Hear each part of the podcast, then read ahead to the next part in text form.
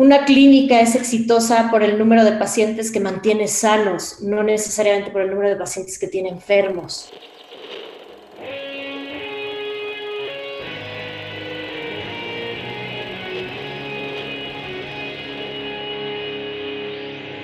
Bienvenidos a Volver al Futuro Podcast, donde platicamos con las mentes que nos impulsan a crear el nuevo paradigma de salud y bienestar, conducido por Víctor Sadia.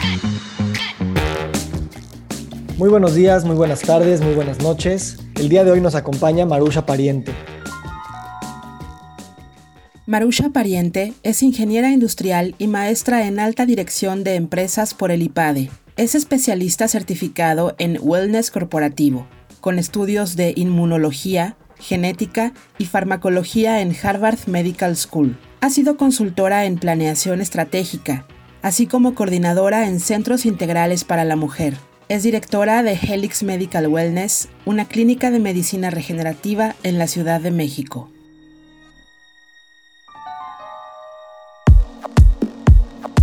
Marusha, gracias por estar con nosotros. Gracias, Vic, por la invitación y por, como siempre, estas pláticas existenciales que tenemos la oportunidad de tener.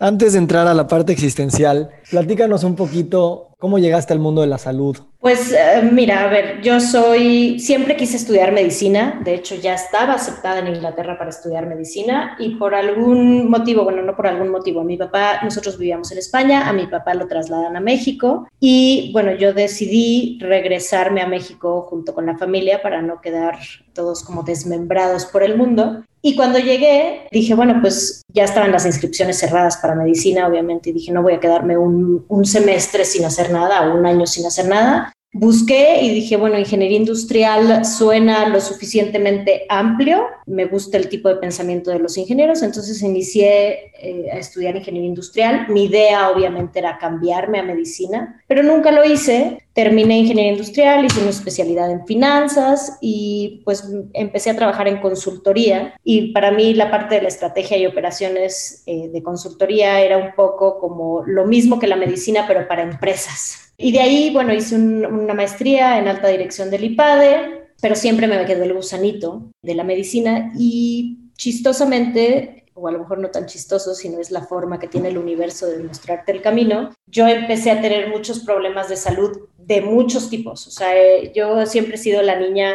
accidentada que le pasan las cosas más raras del, del mundo, con la genética más rara o así lo pensaba yo, ahora me doy cuenta que a lo mejor es una genética bastante común, pero a mí me pasaban cosas. Y entonces siempre eh, investigaba mucho médicamente qué era lo que estaba sucediendo. Empecé a tener mucha curiosidad por esta parte de, las cosas médicas. Y después de casarme tuve una pérdida de mi primer embarazo en la semana 36 por una cosa, eh, es un tema genético, me coagulé, nadie lo sabía y a raíz de eso tuve pues muchísimos problemas de fertilidad, muchísimos problemas para embarazarme. Empecé a estudiar más, conocí a muchos médicos que me ayudaron en el camino y así fue como poco a poco me fui metiendo más en esta parte médica. Decidí dejar mi trabajo en consultoría y empecé, digo, obviamente a raíz yo creo que de un poco de la pérdida, me enfoqué mucho más en la, en la conciencia y empecé a buscar pues todo tipo de respuestas, tanto médicas como energéticas, como de todo. Y eh, empecé a valorar más esta parte como del wellness, ¿no? Y del bienestar y de la salud integral y demás. Y así fue como un día me levanto y digo, tengo que dejar toda la parte de consultoría enfocarme más a ayudar a la sociedad.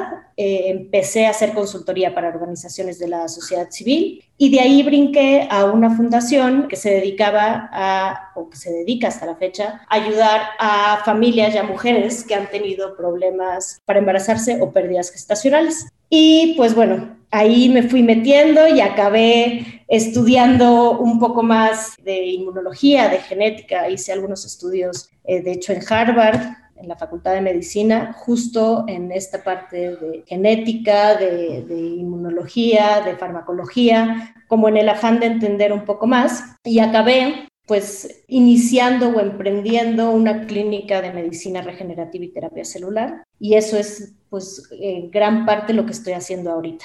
¿Cómo crees que tu mente de ingeniera te ayudó o qué herramientas te dio para empezar a entender la salud cuando una vez decidiste entrarle de lleno? Yo como economista sé que la economía me estructuró mi manera de pensar y lo veo muy claramente en mis proyectos. ¿Cómo tú lo ves como ingeniera y después como especialista en negocios para entrar al tema de la salud en general? Pues mira, a, mí la parte de los procesos, o sea, para mí todo es un proceso, ¿no? Y, todos son engranajes de un mismo sistema. Entonces, ese, esa estructura mental me ha ayudado muchísimo en la parte de la salud para entender que un síntoma es eso, es un, solamente un síntoma, es un indicio de algo, pero no necesariamente es la película completa. Hay muchísimas más engranajes y todos esos son los que nos va a dar la causa. Entonces, lo que nosotros hacemos o lo que hemos estado como buscando es no atacar síntomas, sino realmente irnos mucho más atrás para encontrar la causa de por qué el paciente se está sintiendo mal, de por qué el paciente está viviendo lo que está viviendo. Y hay veces que ni siquiera es algo médico,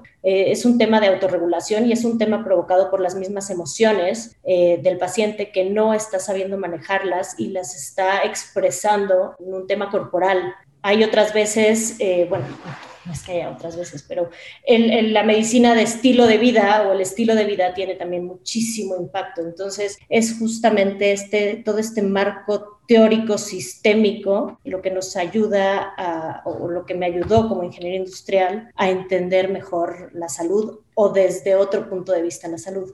¿Y cómo has usado ese pensamiento sistémico en el tema de fertilidad? Que tuviste este episodio personal y después te metiste de lleno de forma profesional. ¿Cómo podemos entender la fertilidad desde ese lugar? Pues mira, en realidad yo tuve dos episodios, o sea, ha sido muy chistoso. Eh, puedes tener pérdidas y puedes tener luego problemas de fertilidad o eh, uno u otro, ¿no? A lo mejor nunca embarazarte o simplemente de forma fortuita tener una pérdida. Yo tuve las dos. Yo tuve, mi primer embarazo fue una pérdida, y luego me volví a embarazar. En el parto de mi, pues sí, segundo hijo, eh, tuve un problema con la placenta y eso causó en el largo plazo que tuviera problemas de fertilidad. Entonces ya mi tercer hijo me costó muchísimo trabajo tenerlo. Y fue, bueno, he vivido como esas dos partes de, bueno, uno, ya perdí un hijo, dos, no puedo embarazarme del siguiente, ¿no? Y para mí eh, el tema siempre fue con qué conciencia estás haciendo las cosas, cuál es el fondo verdadero de, uno, por qué, por qué deseas tener este hijo y dos, también el por qué me está pasando esto. Siempre es, como una pregunta que, te haces cuando vives esas situaciones, el por qué me pasa esto. Pero yo no, no lo veía como el por qué, sino lo veía el para qué. O sea, para qué y qué es lo que necesito aprender de todo esto. Ya ahorita pues pasado mucho tiempo me estoy dando cuenta que el para qué era justamente como para entender el dolor de los demás y poder platicar con mujeres y con parejas que están pasando por este mismo proceso y de alguna forma compartir mi experiencia y que vean que hay luz al final del túnel, que no pierdan esperanza. Hoy en la mañana un paciente justo platicaba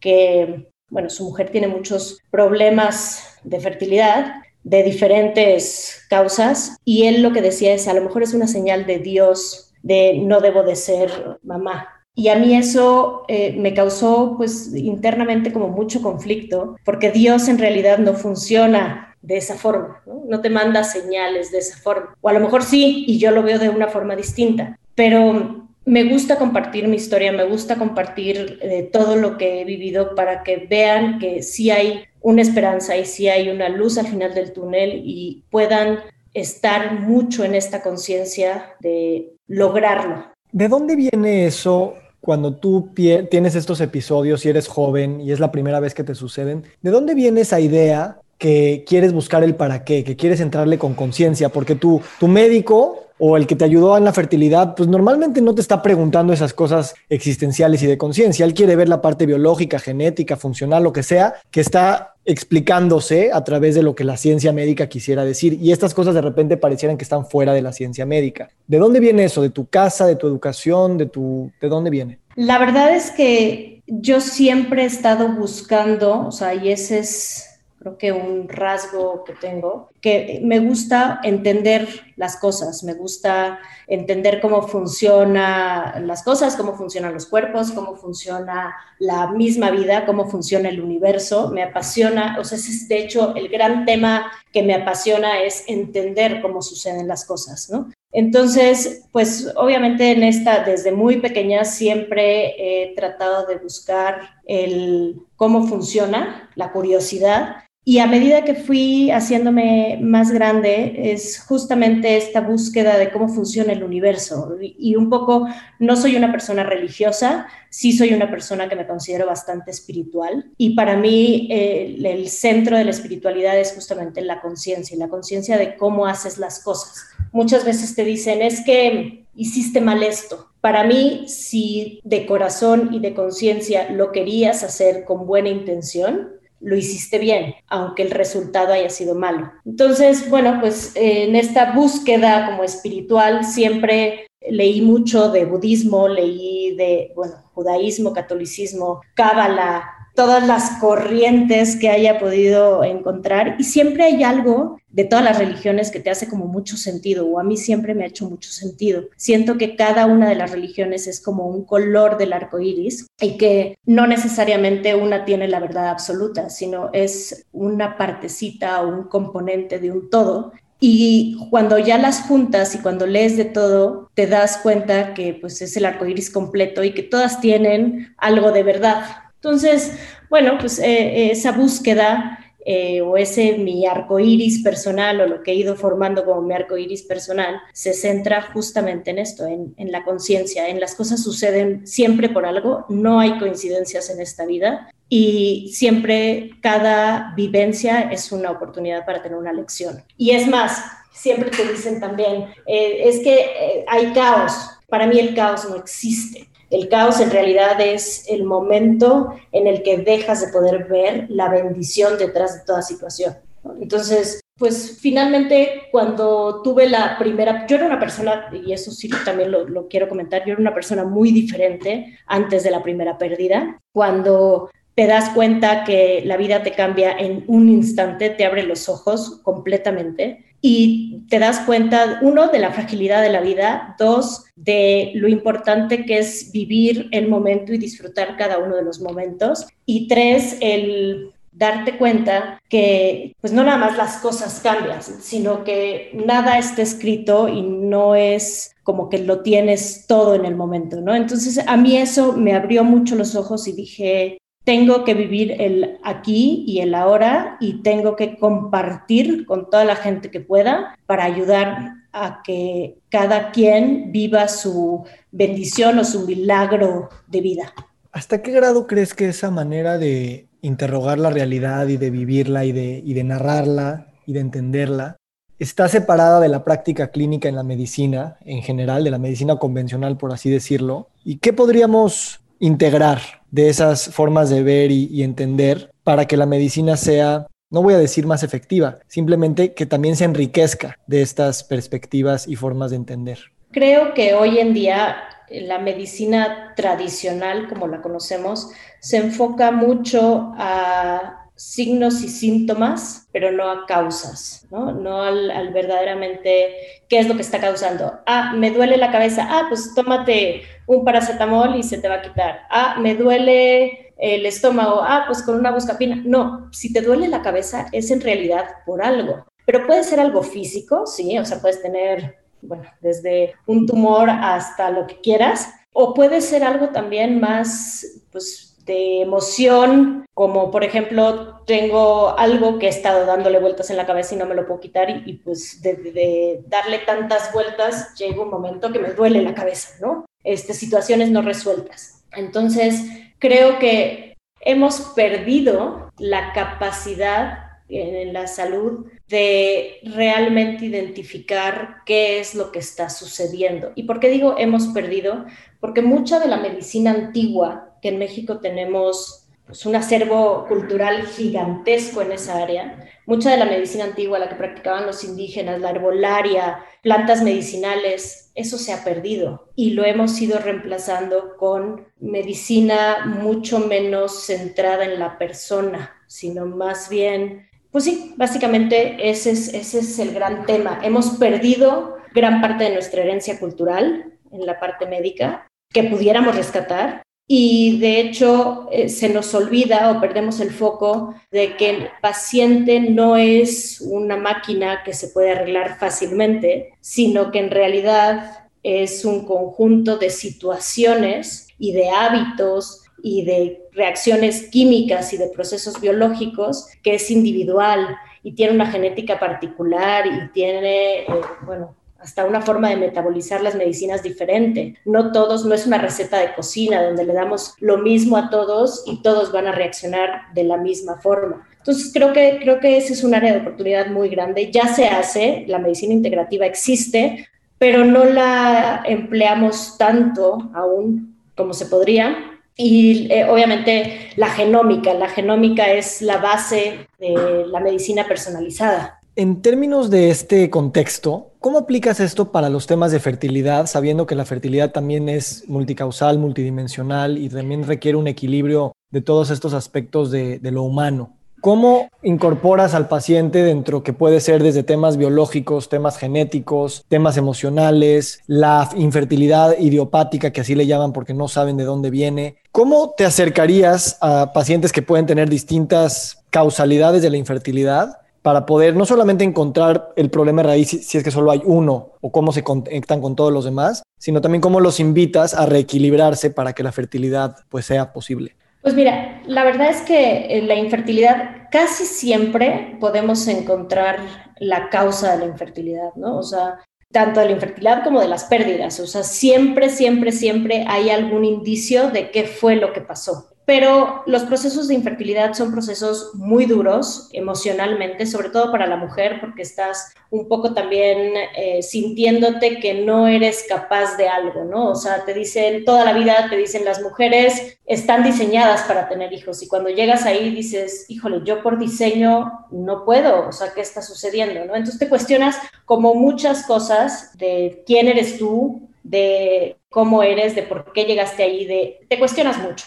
Creo que es súper importante llevar un acompañamiento psicológico y un apoyo psicológico. es como, yo decía, no necesito que nadie me acompañe en el proceso y nadie me acompañó como tal, pero yo tenía una red a lo mejor grande de, de, todas estas búsquedas espirituales, entonces tenía un acervo de herramientas para echar mano, pero no necesariamente siempre es así y siempre es bueno tener a alguien en que apoyarse y decir, estoy sintiendo esto que te ayude muchas veces a nada más con decirlo en alto puedes como entender qué es lo que está pasando. Aparte, bueno, con los procesos de fertilidad, las hormonas te juegan unas pasadas horribles porque son procesos eh, bioquímicos que están sucediendo en tu cuerpo que tampoco tienes mucho control sobre ellos, no siempre tienes control sobre ellos. Entonces, bueno, esa parte es súper importante. La alimentación durante la fertilidad es importantísima qué tomas, qué no tomas, cuánta agua tomas. O sea, yo, por ejemplo, recuerdo que en mis embarazos, como tengo un estado eh, propenso a coagulación, me quitaban todas las carnes y, ahorita voy a hacer un comentario eh, acerca de eso. Todas las carnes, todos los lácteos, las harinas, los lácteos sobre todo porque son procoagulantes en el embarazo. Y las carnes, chistosamente, me dejaban comer carne kosher. Es algo muy raro. Y yo una vez platicando, el, eh, pero ¿por qué carne kosher sí? Porque la forma en la que matas al animal o sacrificas al animal hace que tenga mucho menos adrenalina en el músculo y eso te genera a ti, es una carne mucho más limpia, mucho más pura y no causa alteraciones en tu sistema. Dije, bueno, qué maravilla, ¿no? Entonces, a raíz como de todas estas cosas, te empiezas a dar cuenta que la conciencia finalmente sí es todo, o sea, la conciencia con la que estás haciendo las cosas, con la que actúas en tu día a día, con la que comes, con la que tomas agua, sí afecta tu organismo. Y pues en los procesos de fertilidad, todo esto, desde lo que comes, la forma en la que te inyectas, sí, muchas, o bueno, la mayoría de los procesos de fertilidad implican hormonas inyectadas, ¿no? Y entonces, si tú te inyectas con miedo, tu cuerpo, cada célula de tu cuerpo va a sentir ese miedo. Si lo haces con alegría, tu cuerpo finalmente va a recibir un, medicamento con alegría. En mi último embarazo, por ejemplo, a mi hijo, el que en ese momento pues, es el, mayor, le hacía mucha ilusión inyectarme, porque me tenía que inyectar anticoagulantes, y todas las noches a él le hacía mucha ilusión el ser quien me estaba inyectando el anticoagulante. Que bueno, pues al principio como un poco con miedo, ¿no? Un niño de tres años inyectando este anticoagulante, pues como que es un poco eh, raro. Pero ya lo que hacíamos al final es, yo me clavaba la aguja y él me ponía el, medicamento. Él era muy feliz y para mí también era una parte o un momento de compartir él. Y de compartir con su hermano y de, de todos ser muy felices. Pero si eso mismo, eh, esa inyección de anticoagulante la haces con miedo todas las noches durante todo el embarazo, pues al final eh, tu bebé va a estar sintiendo ese miedo y va a nacer pues probablemente temeroso y pues la, la expresión génica nunca sabes cuál va a ser justamente condicionada por esas emociones. Hay un episodio que me contaste cuando te conocí hace ya unos años, sobre un evento que hubo con tu hijo que tuvo un accidente. Y recuerdo que fue muy significativo en mi vida, pero no recuerdo por qué exactamente. Y me gustaría que me vuelvas a contar la historia. A ver, ahí te va. Cuando mi hijo, el, el mayor, ahorita tiene seis años, cuando tenía año y medio más o menos, un día de la nada empezó a convulsionar, pero convulsionó muy, muy fuerte y generalmente las convulsiones son rápidas. Son cuatro o cinco minutos, no sé. digo, como mamá, una convulsión se te hace eterno el momento, pero esta fue una convulsión que duró todo el trayecto hacia el hospital y todavía dentro del hospital convulsionaba y convulsionaba y convulsionaba. Este, estuvo casi 45 minutos convulsionando. Era pues año y medio. Yo había tenido la, pérdida de, este primer bebé, entonces sí me acuerdo de haberlo bajado en el hospital para entrar a emergencias y de alguna forma pelearme con Dios. Este, estuvimos una, una pequeña pelea y le decía, este no me lo puedes quitar, no sé qué vas a hacer. Y, me le puse al tú por tú y le dije, no sé cómo le vayas a hacer, no sé qué vamos a hacer, a qué acuerdo vamos a tener que llegar, pero a este no me lo quitas. Entonces hazle como quieras, porque por este voy a pelear con uñas y dientes y entramos a urgencias, no lo podían parar, no sabían qué tenían, le empezaron a hacer todos los estudios habidos y por haber, y eventualmente a las, esto fue a las 10 de la mañana, por ahí de las 3 de la mañana aparece un neurólogo después de que ya lo habían metido a quirófano a hacerle una punción para sacar líquido cefalorraquídeo, aparece el neurólogo y me dice, probablemente tiene meningitis, lo vamos a sedar, probablemente un mes, un mes y medio, y vamos a ver si va a poder volver a caminar y hablar. Y yo me acuerdo, era, diciembre, me acuerdo de haberme volteado y nada más le dije al, al, neurólogo, eso no va a suceder. Y me volteé con las mismas y me fui a otro lado. Y mi marido llegó y me dijo, ¿por qué eres tan grosera? Y le dije, no, no es que sea grosera. Y me dijo, sí, sí, dejaste al médico hablando solo. Y le dije, sí, lo dejé hablando solo porque yo no me quiero conectar con esa realidad. Para mí eso no es algo que vaya a suceder. O sea, yo sí creo que se están equivocando. Ese no es el diagnóstico. Al otro día confirmaron que sí era meningitis y volví a hacer lo mismo. Dije, no es cierto. O sea, yo estaba segura que no es cierto. Trajeron inmunólogos, empezaron a darle antivirales, empezamos a ver qué era. Y me volteé con el, el, pediatra y le dije, ¿cuál es el caso más favorable? Me dijo, pues que tuviera una sinusitis atípica y me dio como todo el, el nombre y la explicación. Le dije, eso tiene. Y me contestó, ¿por qué? Le dije, porque hay una apertura cósmica energética en estos instantes donde es la creación de milagros. Así que yo sé que nos vamos a conectar con el milagro y esa es mi conciencia y digan lo que digan. Y efectivamente, un par de días después salió que había sido un falso positivo a meningitis, que no era meningitis y que tenía una sinusitis atípica. Y me acuerdo que el pediatra llegaba y me decía, tú me lo dijiste, pero es que de verdad no hay falsos positivos en meningitis. O sea, el, vemos un líquido estéril o vemos un líquido, un líquido cefalorraquídeo contaminado. Todos vimos, cinco personas distintas, vimos un líquido contaminado. No entiendo por qué ahora esa misma muestra es estéril. Dije, no, no tienes que entender yo sé cómo suceden los milagros y de aquí me agarro. Pues esa fue la historia del pequeño milagro de mi hijo. Hay muchas interpretaciones de esto, pero me gustaría saber qué pasa con esa historia cuando la continúas contando a médicos o gente que está formada en la escuela tradicional convencional de la medicina. ¿Cómo ven ese episodio? ¿Cómo se lo explican ellos? Y si es algo que realmente ponen atención o bueno, pues fue una en un millón y se acabó. Pues mira, hay algunos, o la mayoría de ellos, que dicen fue un error de laboratorio un error humano, el químico se precipitó y no era meningitis, o sea, siempre fue una, una sinusitis atípica y ya está. Hay otros que dicen no lo puedo explicar, médicamente no te lo puedo explicar, no sé qué sucedió. Y hay otros que pues de alguna forma son con los que el, el tipo de médicos con el que yo más convivo, que te dicen, pues sí, la medicina llega hasta cierto punto o sea, es 98% del camino, pero hay un 2% que eso lo tiene que hacer uno, el paciente, y dos, hay algo superior. Llámale Dios, llámale universo, llámale lo que tú quieras, pero nosotros como médicos pues no llegamos hasta ahí. Nosotros podemos hacer lo que humanamente es posible y hay un espacio donde se llena con algo más. Y ese es más bien el tipo de médicos con los que yo convivo en el día a día. Y pues sí, eh, siempre ha sido un tema que cuando lo platicamos,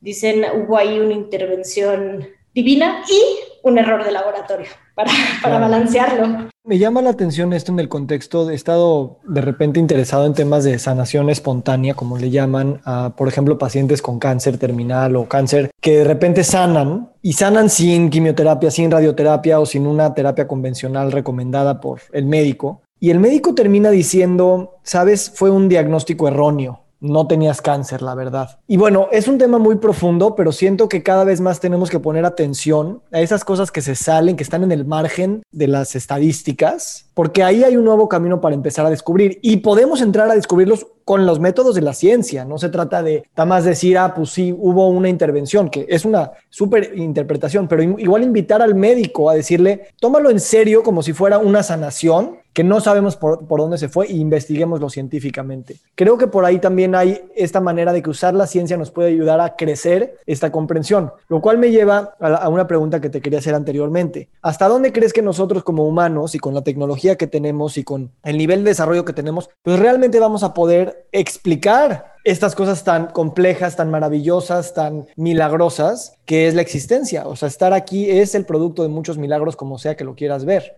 hasta dónde el hombre, como hombre, como civilización, como ingeniería, como alguien que puede explicar la realidad, puede llegar a conocerla, o simplemente vamos a ir ganándole grados de comprensión, pero no vamos a terminar de llegar a tenerlo todo. Yo creo que podemos ganarle grados, no vamos a llegar, creo que nunca a entenderlo todo, pero por ejemplo, médicamente hay muchas cosas y mucha tecnología que hoy por hoy nos podrían ayudar a entender, ¿no? Eh, de repente no, no existe, o, bueno, no, no sé si la regeneración espontánea, ¿no? Si te cortas, sucede algo en el cuerpo donde generas una cicatriz, por ejemplo, ¿no? Y, esto tiene que ver con células madre, llegan y regeneran donde había la lesión o el daño.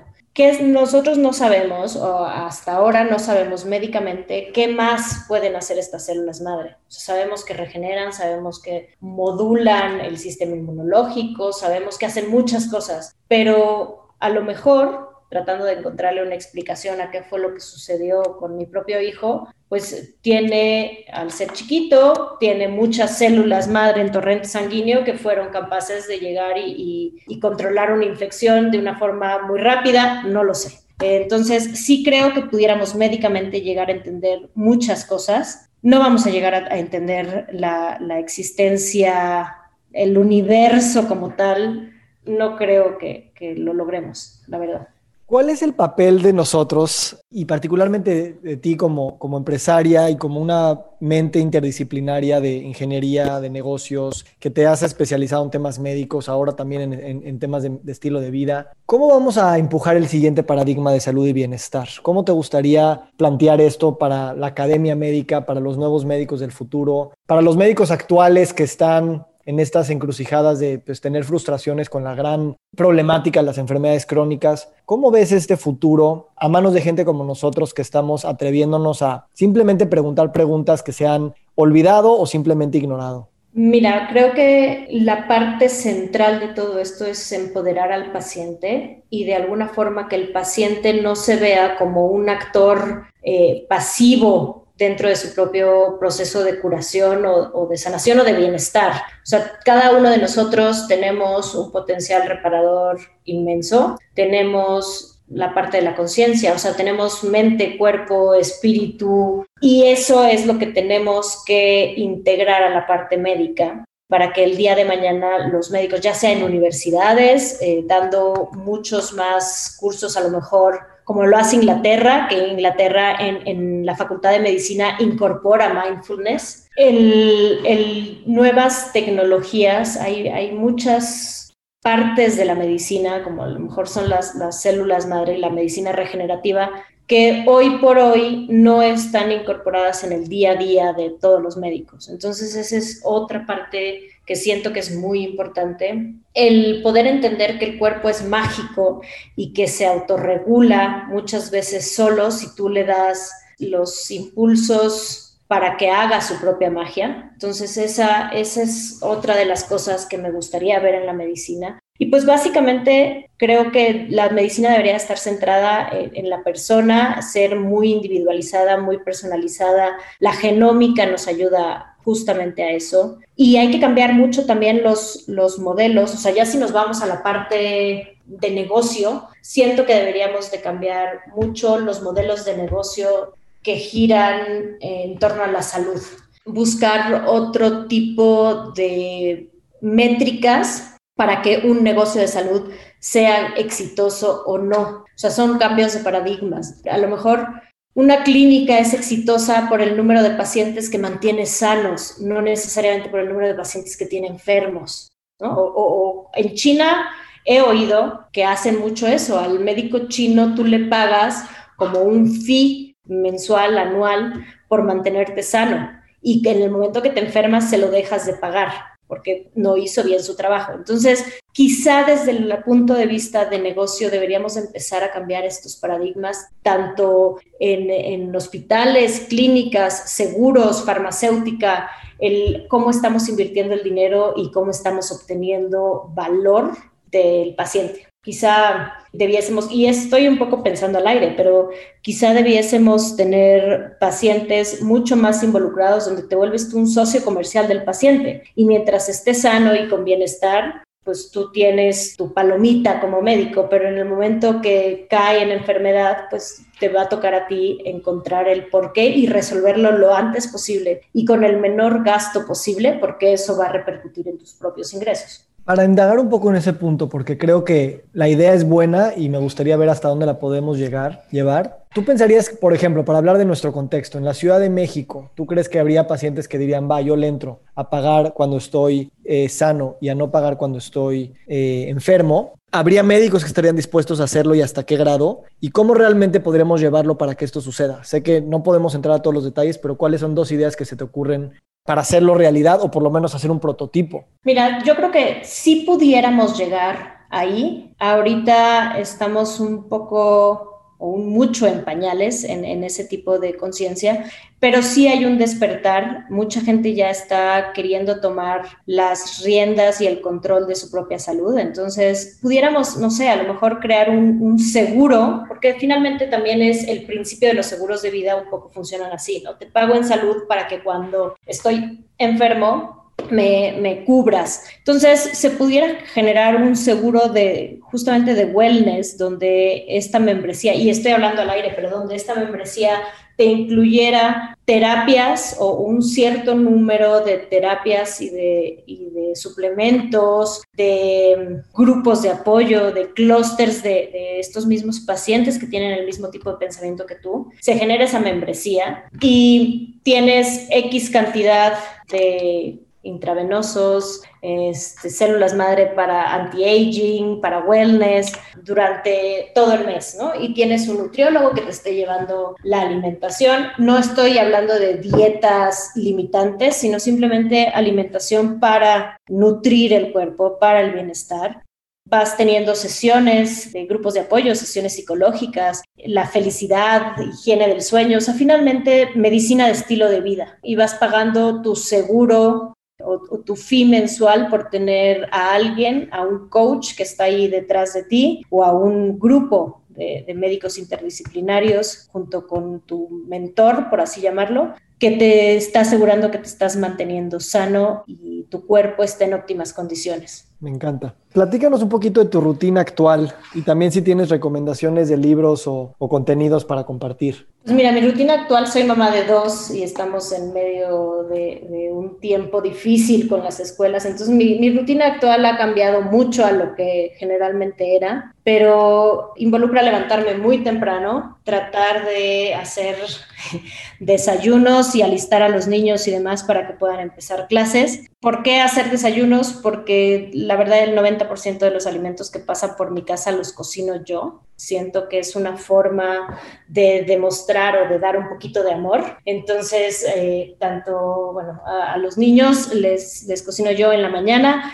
Antes de que empiecen clases, desayunan y hacemos un poco como la intención del día lo hago así para crearles este hábito de tener pensamientos positivos desde el primer momento en que se despiertan. Sí, sí son muy chiquitos, pero bueno, nunca es temprano para empezar. Después de eso, ya una vez que están en clases, eh, bueno, el grande, el chico, me tengo que poner a hacerle alguna actividad para que me deje trabajar. Después de comer en las tardes, ellos bajan al jardín con un entrenador a hacer ejercicio. Muchas veces bajo yo con ellos cuando por trabajo o por lo que sea yo no puedo. En la noche hago el ejercicio. Y lo que básicamente intento siempre es tener una rutina como muy establecida de antes de irme a la cama trato todos los días antes de estudiar algo, eh, algo nuevo, algo que estimule la mente. Ahorita estoy muy metida en toda esta parte de medicina de estilo de vida, entonces generalmente dedico una hora a eso. Eh, luego me baño, no me puedo dormir y es una maña que he tenido toda la vida. No me puedo dormir o meter en la cama sin antes bañarme, o sea, como que es un poco quitar la energía del día. Y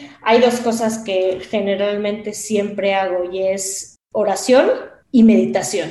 ¿Por qué las dos? Porque por ahí alguna vez escuché que decían que la meditación es Dios hablando contigo y la oración es tú hablando con Dios. Entonces, bueno, pues es un poco el cerrar el círculo y hacer las dos cosas, yo hablar con él, él hablar conmigo, todos felices. Me duermo tarde, muy tarde, mucho más tarde de lo que me gustaría reconocer, pero las pocas horas que duermo las duermo muy bien, descanso mucho y bueno, pues básicamente esa es un poco la rutina diaria. En el contexto de, de gente así como tú y como muchos, tenemos muchos planes para el futuro, muchas cosas que tenemos que hacer y que queremos lograr. ¿Cómo vamos a balancear esta necesidad y pulsión por más y más y al mismo tiempo sabernos suficientes en este presente y valorarlo con lo que es sin, pensar que, nos falta algo. ¿Cómo esto lo balancea una madre como tú, una empresaria como tú y una persona que pues, sabe que todavía quedan muchos más sueños por cumplir?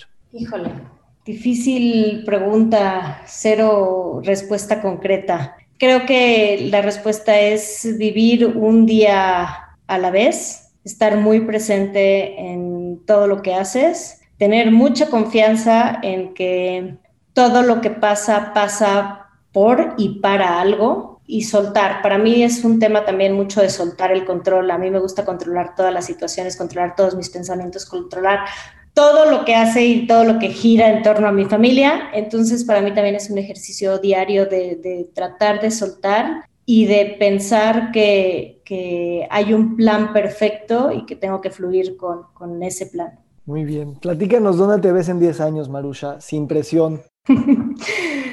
Sin presión. Yo creo que cuando hice este ejercicio, la primera, bueno, siempre, siempre lo haces, pero cuando hace 10 años me preguntaron dónde te ves, estoy muy segura que no es donde estoy ahorita. Y ahorita voy a decir 10 años, dónde te ves y dónde ves los emprendimientos que hay ahorita. La verdad es que sé que dentro de 10 años va a ser diferente, pero me gustaría que las clínicas que hoy tenemos eh, estén muy centradas en la persona, que hayamos logrado de alguna forma cambiar el paradigma y sí ver el bienestar. Me gustaría que las empresas sí tuvieran esta parte de corporate wellness incorporado, que sí estuviera parte o, que sí fuera parte de su ADN. Yo, ¿dónde me veo? Bueno, pues yo me veo, no sé dónde, pero feliz, en paz, me veo tratando de seguir influyendo en este mundo del bienestar y de la conciencia, quizá eh, en un rol mucho más activo que hoy, no lo sé. Y pues básicamente veo la medicina y el bienestar con muchos avances, con muchos avances de hacia dónde va el paciente y la responsabilidad del paciente dentro de su propia salud. Tú me has mencionado que a veces queremos dejarles un mejor mundo a nuestros hijos en vez de pensar en dejar unos mejores hijos para el mundo. ¿Cómo vamos a construirlo? Dicen por ahí que hay que dejar un mundo mejor para nuestros hijos y para las siguientes generaciones. Para mí siempre ha sido al revés, es dejar mejores hijos, mejores ciudadanos para este mundo. Eh, pues creo que todo es desde la propia conciencia, desde difundir información valiosa que al resto de la gente le haga sentido, le permee, educar mucho a nuestros hijos con límites, pero a ser respetuosos, a ser amorosos, a lo mejor es una frase como muy trillada, pero sí creo y estoy convencida que para cualquier pregunta la respuesta siempre va a ser amor. Eh, si tú conectas con las personas, si tú conectas con el prójimo, si tú conectas con tus hijos desde un punto de amor y de no tener una agenda personal, sino más bien el hacer lo que es amoroso y lo que es empático y lo que te gustaría que hicieran por ti, siento que, es eh, un camino bastante ya avanzado. O sea, amor finalmente. Marusha, muchísimas gracias por estar con nosotros y si quieres darnos un par de recomendaciones de libros y nos despedimos. Uy, bueno, libros. Yo la verdad es que leo como mucho de, de todo, es de las cosas que más me gustan. Hay un libro que se llama eh, Healthcare Disrupted de Jeff Elton, que justamente habla de todos estos como nuevos modelos de negocios. Hay otro que se llama eh, The Patient Will See You Now, que es justamente el cómo los pacientes toman el rol principal en su salud. Es, es muy bueno. Hay uno que también me gusta mucho que se llama ¿Qué pasaría si Disney dirigiera tu hospital? Y entonces es cómo dirigir un hospital de la forma que Disney lo haría. Es muy bueno. Start with Why. Esa es el, el empezar con el por qué. Es otro libro que es maravilloso. Y bueno, la verdad es que hay, hay como mucho de todo. A mí me gusta eh, con mis hijos todas las noches leer algún cuento, alguna cosa, y me gusta mucho leerles de magia, eh, sobre todo porque son pequeños y siento que ese, esa magia no se debe de perder, no se debe de perder el creer en la magia y que ellos crean en la magia, porque la verdad es que la magia sí existe, no a lo mejor con varitas mágicas y escobas voladoras como pueden estar en los libros de Harry Potter, pero la magia existe, la magia existe dentro del cuerpo, la magia existe eh, allá afuera, entonces me gusta inculcarles esas creencias bonitas. me gustan los libros que te dejan un mensaje y que te dejan el alma contenta. Marusha, te deseo todo lo mejor, que estés muy bien. Gracias, Vicky, igual. Saludos.